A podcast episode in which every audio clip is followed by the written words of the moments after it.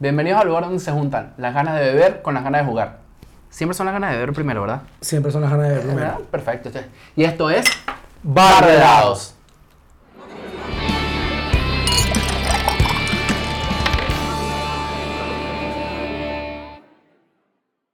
¿Cómo estás, Juan?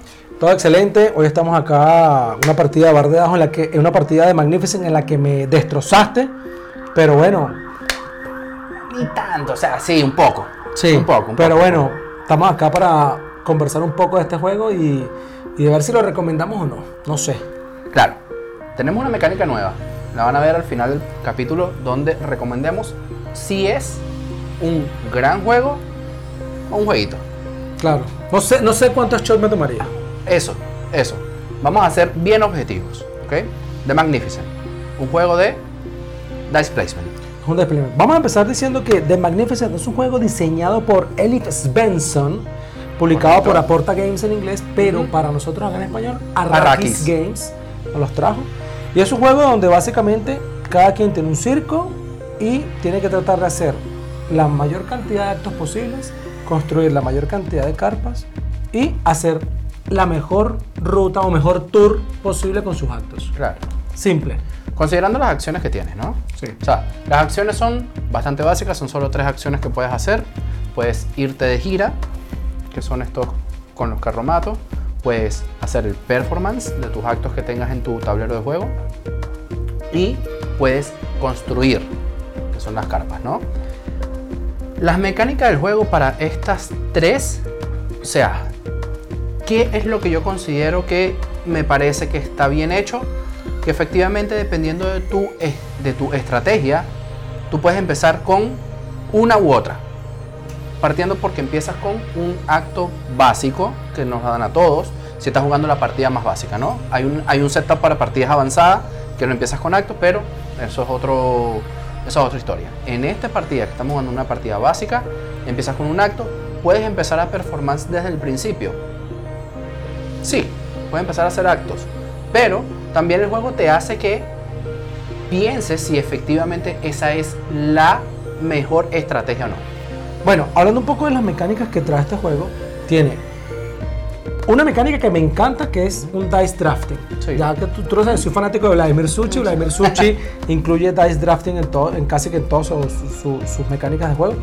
Este juego tiene un dice drafting. Al principio de la partida vamos a tener un pool general de dados. Yo voy a seleccionar uno de esos dados para activar uno de mis poderes y es posible que te quite el dado que te gusta Exacto. o que necesitas. Aparte, también tiene una mecánica de poliómenos. Poliómenos es una mecánica un parecida, muy parecida a un Tetris, donde vamos a seleccionar diversas fichas de nuestro pool dependiendo del poder del dado que elijamos y tenemos que tratar de irlas encajando de la mejor manera posible para ir construyendo dentro de nuestro tablero nuestras carpas. Exacto. ¿Dónde las pones en el tablero, Juan? Bueno, nosotros vamos a suponer que yo elijo un dado de un poder en nuestro tablero y me indica un poder 9 Ujú. pero tú me vas a decir, de 1 a 6, ¿cómo llego a 9? ¿Qué pasa? Que en este juego, a medida que tú seleccionas un dado, el siguiente dado que seleccionas del mismo color, siempre y cuando no sea el blanco, porque el blanco es un comodín, vas a sumar. Entonces, si yo tengo un 6 naranja y yo del pool agarro un 3 naranja, mi poder en ese momento es 9. Exactamente. Y yo con 9 voy a tomar, como mi dado es naranja, voy a tomar una figura grande naranja y una figura mediana naranja. Claro, eso es basado en la actividad, lo que mencionamos anteriormente, en la acción, mejor Sí. dicho, de construcción. La acción de construcción, Exacto. que es la que, que es una de las que a mí me encanta porque tiene, tiene la, la, la fase del, del poliómino, este mini Tetris, y aparte tiene el dice drafting. Entonces, luego, ¿qué hago yo? Voy a colocar mis fichas en mi tablero, pero voy a tratar de colocarlas de la mejor manera posible. Número uno, con la restricción de que cada pieza tiene que estar adyacente Exactamente. tiene que estar adyacente al mínimo, mínimo un cuadro completo. Y segundo, porque hay un bono por colocación. Entonces, cuando yo coloco las fichas en mi tablero, voy a llevar por colocación monedas, estos cristales, que cada cristal sirve para sumar uno más a nuestro dado, o directamente puntos de victoria, o unas nuevas cartas de alto. Esa es una de las mecánicas que me- gusta. Eh, otra de, de estas mecánicas que podemos activar es en nuestra tarjeta, nuestra, que, que es un poco de Action Selection, nuestra selección de acciones, podemos no solo sumar al dado, sino también activar otros triggers. Por ejemplo, yo tengo un trigger acá que me permite voltear un dado a la carta, al, al lado completamente contrario. No, de hecho, este te lo permite voltear al que tú quieras. El dado completamente contrario, de hecho, es una actividad que se puede hacer. O, se- Una activación libre. Una activación, perdón. Una activación libre que, porque está en el tablero, lo puedes activar con tus eh, trainers, con tus entrenadores, correcto. Y esto lo que te permite es voltear a la cara eh, directamente contraria. Entonces, por ejemplo, si tú en el turno, yo estoy, estoy jugando naranjas, tú me quitas el 6 naranja y queda el 1, por ejemplo, yo puedo tomar el 1, utilizar mi entrenador y el 1 convertirlo en un 6 Exactamente. Y exactamente. Entonces, ya hablamos un poco de la mecánica del, de- del poliomino, este de mini Tetris, hablamos un poco de la mecánica de nuestras acciones propias en cartas y también yo puedo tomar este dado para viajar. Y en este viaje puedo reclamar más gemas, siempre sentido, sentido aguja del reloj, Exactamente. reclamar más gemas, claro, tomando en cuenta que hay una activación libre que me permite Eso es lo que te iba a Viajar decir. sentido contrario. Exactamente. Pero puedo En el reclamar. caso que lo necesites, ¿no? Eh, No, es que es muy Es bueno, estrategia, es claro. estrategia. Puedo reclamar más gemas, que estas gemas sirven para descartarlas y sumarle uno más a cada uno de mis dados para conseguir Dos cartas más. nuevas de acto. Sumas dos más. Sumo dos por cada gema. Exacto. Cartas de acto y nuevas carpas que me habilitan espacio en mi tablero para ejecutar más actos, porque es posible que yo en mi turno ejecute dos, tres o cuatro actos al mismo tiempo. O cinco. O cinco. Increíble. El tablero te, el tablero te lo permite, o sea, empezando por eso, o sea, la- estas, estos, estos son sombreros de, de- El maestro del circo. Exactamente. Sombreros de maestro maestro. De, de maestro de circo. Y estos sombreros son los que identifican qué cantidad de actos puedes hacer en el momento en que tú tomas la acción de hacer el performance de los actos que tengas sobre tu tablero de juego. Claro, y un poco explicando este tema de los actos, si yo elijo hacer tres o cuatro actos de circo al tiempo, elijo qué cartas de acto quiero activar y cada carta de acto tiene un requisito de los Z. Pero hay que tomar en cuenta que para todos sus actos tengo que tener cada loseta disponible. ¿Qué quiere decir esto? Que si un acto me quita una loseta grande verde y el siguiente acto me pide una loseta grande verde, tiene que ser otra. Do- y tiene, exacto, tienes que tener en tu lugar dos losetas verdes. Así mismo. Tal cual. Eso es, o sea, esa es una de las cosas que el juego te da que literalmente te hace eh, constantemente hacer la, la fase de la construcción. Sí. Me parece súper bueno eso. Me, me parece que eventualmente el juego te requiere que tengas clara cuáles son las acciones, la- cuáles son los actos que tienes. Sí. Cuando los tomaste, obviamente revisaste cuáles eran las Carpas, quiero decir. las carpas que necesitas para hacerlo.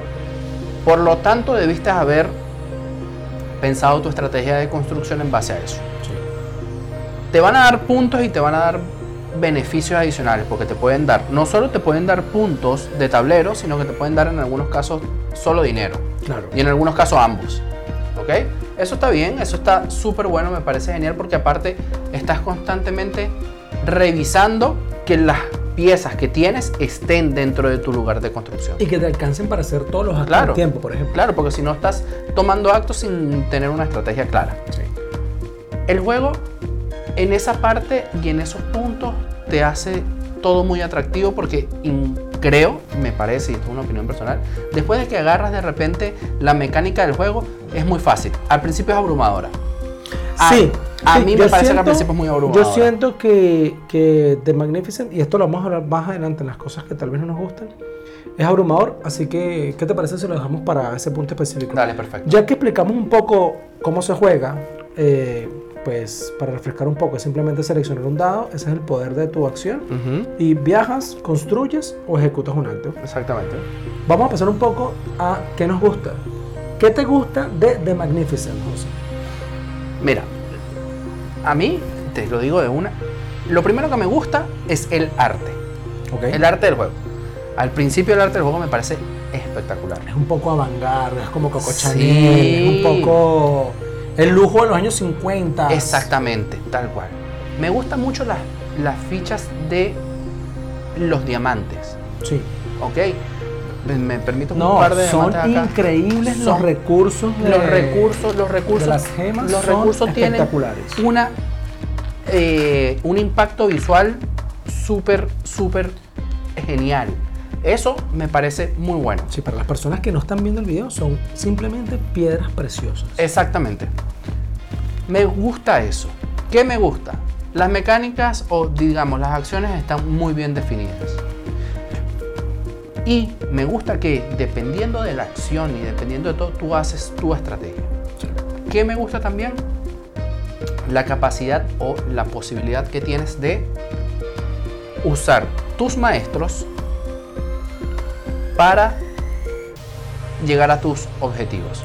¿Por qué? Porque cada maestro te da habilidades diferentes y aparte de las habilidades te da em, beneficios diferentes. Durante la ronda de, cada vez que vamos pasando de ronda, son solo tres rondas, cuando vamos pasando de ronda, eh, finalmente la pieza del entrenador tiende a ser un, un una particularidad del juego muy, Muy potente. importante. Es muy potente. Es muy importante. Es muy potente. Hacer el juego sin considerar los entrenadores es literalmente perder el juego. Sí. Considerarlos te da una ventaja gigante en el juego. Eso es una de las cosas que más me gustó.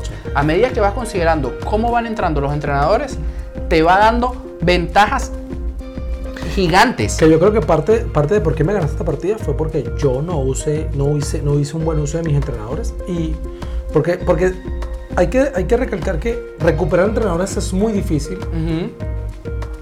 pero tú hiciste un uso súper fuerte y te permitió cambiar, da- girar los dados completamente Ujú. o que cuando estabas en fase de construcción, construir la pieza del color que tú querías. Aparte, exacto. Eso te- por eso te digo, o sea, el tema del entrenador, no puedes jugar el juego o no puede estar. Y esa es de las cosas donde probablemente el juego te hace que tu meninge explote. Que es que literalmente no puedes estar jugando tú solo haciendo lo que estás haciendo en el sentido de, de ir sumando puntos. No, tienes que estar pendiente de que los entrenadores forman parte integral del juego. Sí, sí. A mí, ¿qué me gusta de Magnificent? Me gusta que mezcla muchas mecánicas que me gustan al mismo tiempo. Tiene dice drafting, tú sabes que soy un loco por Sí. dice drafting. Eh, Pulsar, que es un dice drafting. Role Player, que es un dice drafting. Son juegos que me encantan.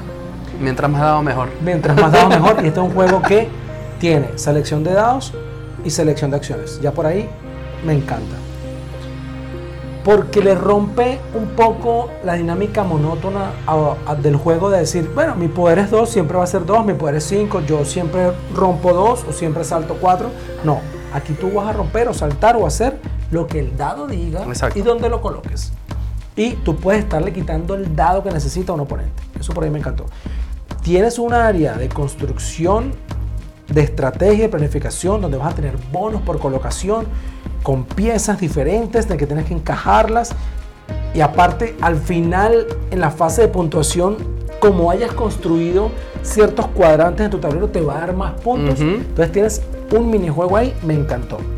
Y el hecho de que cuando vayas a ejecutar un acto de circo, tú puedas triggerear ciertos combos que tu acto te da puntos, pero te da monedas y tu carpa también te da más monedas. Entonces te permite a ti en cierta fase del juego decir, voy a ejecutar determinado acto porque necesito monedas. Exacto. Entonces el acto me da monedas y la carpa me da monedas o voy a triggerar el acto que me da puntos porque la carpa también me da puntos y de cierta forma conveas. No es un combo súper grande, pero haces combo. ¿Sí? Me parece maravilloso. Y voy a agregar algo que se me olvidó. Que una de las cosas que tiene el juego y hace mucho. em, hace mucha congruencia con el juego es la capacidad, o mejor dicho, es la particularidad de cómo em, escoreas puntos. Después de cada ronda escoreas. Escoreas eligiendo tu maestro, un maestro en particular, y la parte la- de la mitad de la carta para abajo te dice qué es lo que puedes escorear. Ahí lo escoreas al 100%. ¿Qué me gusta? Que al final de la partida. Al final, no, pero al final de la partida los escoreas todos los maestros, Ah. pero por la mitad de la puntuación. Ok. Entonces, puede ser que hayas escoreado fantásticamente bien al principio de la partida en cada una de las rondas y pudiste decir, por lo menos, yo tengo una que dice, escorea 5 puntos por cada tienda. O sea, yo pude haber ido haciendo viajes, viajes, viajes, reclamando tiendas. Solamente recomendar- Y imagínate, en la primera ronda o en alguna de las rondas que yo haya tenido una, dos, tres, cuatro, hubieses coreado 20 puntos solo por esta carta. Correcto. Que no es sencillo, porque también si te la dejas para el final es la mitad nada más. Que no deja de ser menos 10 puntos, pero solo la mitad. Claro, la mitad. nada Y ese tipo de escoreo me parece a mí que es parte por, por lo que estamos acá y por lo que estamos poniendo, que ya pasamos los 100 puntos, el juego te lo permite. Eso me parece interesante. O agradable, por último. Aparte de eso, eh, es un juego en el que tú tienes tu tablero de juego, pero tus cartas de acción, como tú bien decías, la parte inferior de cada una de tus cartas de acción te permite puntuar al final de cada ronda. Eso lo hace completamente asimétrico. Exacto. Mi forma de ganar es completamente diferente a la tuya. Yo no voy a ganar porque Claro. hago más actos. Yo no voy a ganar porque activo más carpas. A lo mejor mis cartas me dan puntos simplemente por tener gemas. Como en el caso de esta, Exacto. que me da 3 puntos de victoria por Gemas naranja, verde y, por y combina- moradas. combinación de gemas. Entonces, si yo me enfoco en acumular gemas, yo voy a hacerte en este punto 21 puntos, Sí, que no es menor. que es horrible. y lo que hice fue acumular gemas. ¿Y cómo acumulo gemas? Simplemente viajando. Viajando. Viajando. Y en el momento que se me agotan esas gemas, activo poderes gastando estas gemas, porque cada gema me va a sumar dos a un dado. Entonces yo puedo utilizar dados de bajo número, bajo número para gastar gemas, para seguir agarrando más gemas de los colores Claro. que me interesan. Entonces mi estrategia simplemente puede ser no hacer actos, sino acumular gemas. Exactamente. Yo creo que englobamos muchísimo de las cosas que nos gusta del juego. Ahora te voy a hacer la pregunta clave. ¿Qué no te gusta del juego? ¿Qué no me gusta del juego? Bueno, voy a empezar diciendo eh, la controversia del arte. El arte es espectacular, es súper lindo, es un arte eh, un poco así como que nos lleva al rococó, a la, a- la era de lujos, y lujos y derroche en los años eh, 20, 30, Ujú. 40 de los Estados Unidos. En un principio abruma, me ha pasado. Esta es la cuarta vez que yo juego The Magnificent y ya lo entiendo, ya me acostumbré. Pero de entrada, abruma. Y la iconografía, que tiene muchísima, tiene mucha iconografía, tal vez en un principio no voy a decir que es difícil de entender. O sea, que esta carpa me da dos monedas es obvio, que Claro. esta carpa me da tres puntos de victoria es obvio. Pero en un principio, creo que es la combinación de todo. Creo que la combinación de colores, la que en un principio te choca. Pero es que, exacto. No puedo estar más de acuerdo contigo, Juan. De verdad. Y, y- no, y perdón que te interrumpa, yo, a mí me hubiese gustado que el tablero principal, que es un área de circo, si hubiese sido en unos tonos eh, reales de una feria de circo, o sea, imagínate como, como estos afiches de, de donde está Javier, donde está Wally, Un- con un poco de verde. hubiese tenido un poco Claro. de verdor y las carpas en colores, porque Ujú. las carpas simplemente son líneas blancas sobre un fondo negro. Si las carpas hubiesen sido de colores en un fondo un poco más eh, realista, Claro. hubiese sido súper, súper, súper lindo saber que esta área es un área de circo, pero de buenas a primeras no lo entiendes. Exacto. Y justo lo que te decía, no puedo estar más de acuerdo contigo en eso. Y que particularmente eso deriva directamente en que tú tratas de jugar este juego con una persona que no lo ha jugado nunca y le va a costar mucho. Eso es...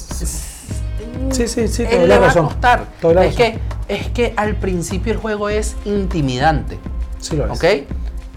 Es un gran juego. Yo creo que es un buen juego. No, el juego es espectacular. Es espectacular. Pero intimida la primera. Si tú tratas de meter a una persona, sobre todo una persona que nunca haya jugado juego de mesa, voy a, voy a hacer ejercicio. Lo matas. Lo matas.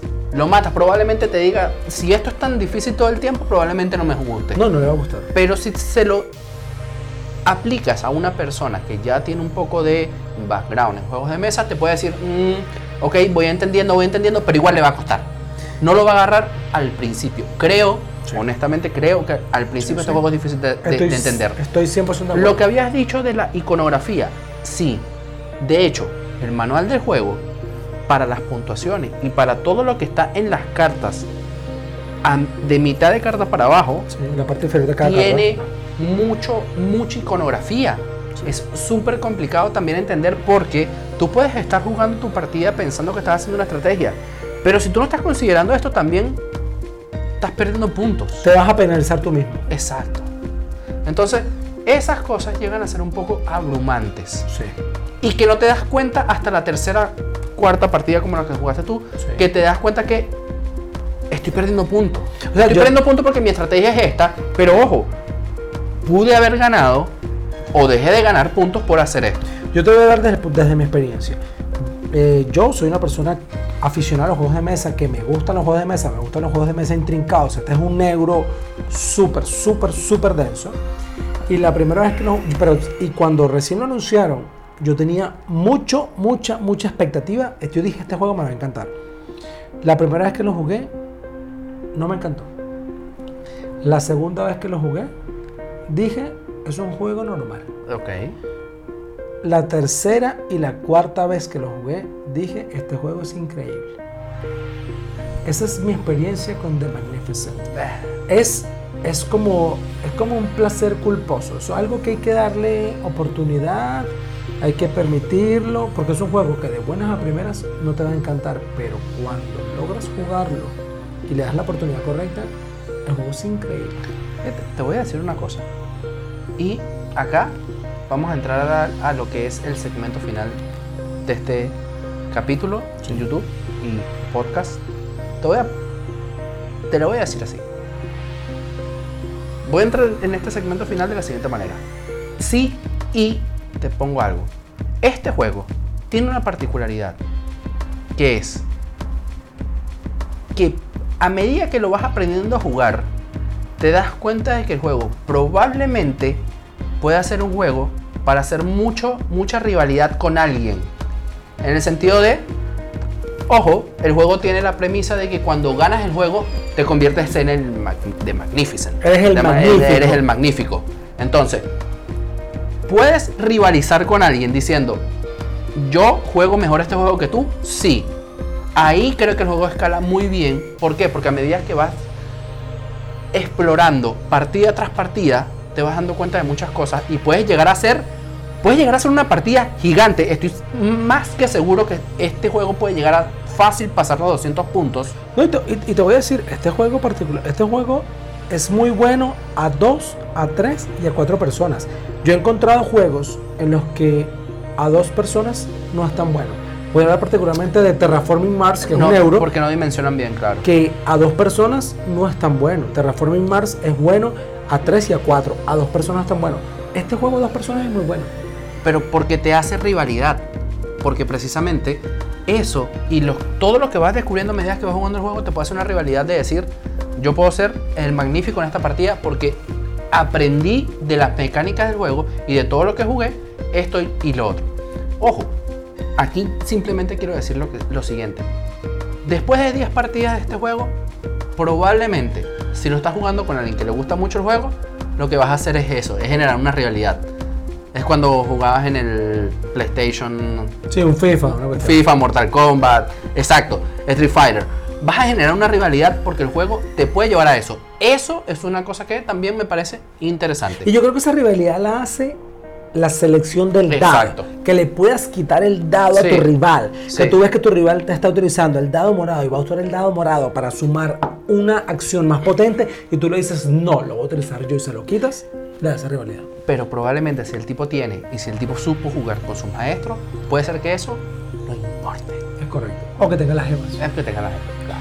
Bueno, a fin de cuentas, este podcast y este episodio de YouTube era para saber si lo recomendábamos o no. Ok. Yo, particularmente a The Magnificent, yo le doy cuatro shots de zambuca. Flameados. Ah, buena, flameado. Cada shot flameado, cuatro shots de zambuca on fire. Este es un juego súper recomendado para jugones, para los que les gustan los juegos de estrategia y les gustan los Eurogame pesados. Este es un juego que tienen que comprar ya. Yo ahí yo voy a bajar un poco ese punto por lo siguiente, por lo que te comenté. Porque puede ser un juego que, que genere entre las personas que no están jugando, si alguien lo agarra y lo atrapa mucho, puede generar una rivalidad que es súper interesante porque van a jugar este juego dos o tres veces en la noche. A ver quién demonios es el magnífico. El magnífico. Eso está buenísimo. Pero yo le voy a dar un 3. Ok. Le voy a dar un 3 de los mismos de Zambuca. Tres chofs. Tío, Pero son prendidos en fuego. En o- fuego, en fuego, todo. Tres chofs flameados. Sí, sí, Bueno, sin duda. Son buenos. ¿Por qué? Porque no es lo mismo un sambuca normalito que un sambuca flameado. Claro, papá. Le voy a dar 3. ¿Por qué? Porque yo creo que el juego tiene, y de hecho acaba de salir una actualización. Vamos a ver quién trae la actualización. Todavía en Bardea no la tenemos, pero la vamos a tener obviamente porque la vamos Ah, a. la expansión es no. Sí, Snow. Snow. Le vamos a hacer un, le vamos a hacer su capítulo, pero yo creo que si lo juegas ahora, si lo juegas unas 10 veces, 15 veces, probablemente lo vas a guardar y lo vas a tener como un juego que no esté entre tu prioridad. Cuando vienen personas a jugar o cuando viene incluso no personas a jugar, cuando viene un amigo tuyo a jugar. Yo debo admitir que es un juego complicado de sacar a jugar. Es un juego Claro. que de repente vienen los amigos y dicen, ¿quieren jugar una partida de Magnificent donde cada uno va a tener un circo y va a tener que... Exacto. Mm, eh, no sé, amigo, ¿qué otro juego tienes? Creo que es un juego complicado de sacar a jugar. Por eso te digo. Pero yo creo que esa es la recomendación de Bar de Dados. Bueno, esperemos que les haya gustado este episodio. Por favor, suscríbanse, compartan. Eh, las personas que nos escucharon por Spotify van a YouTube para que vean el video. Y bueno, nos queda más, más nada que decirles que esto fue Bar de Dados.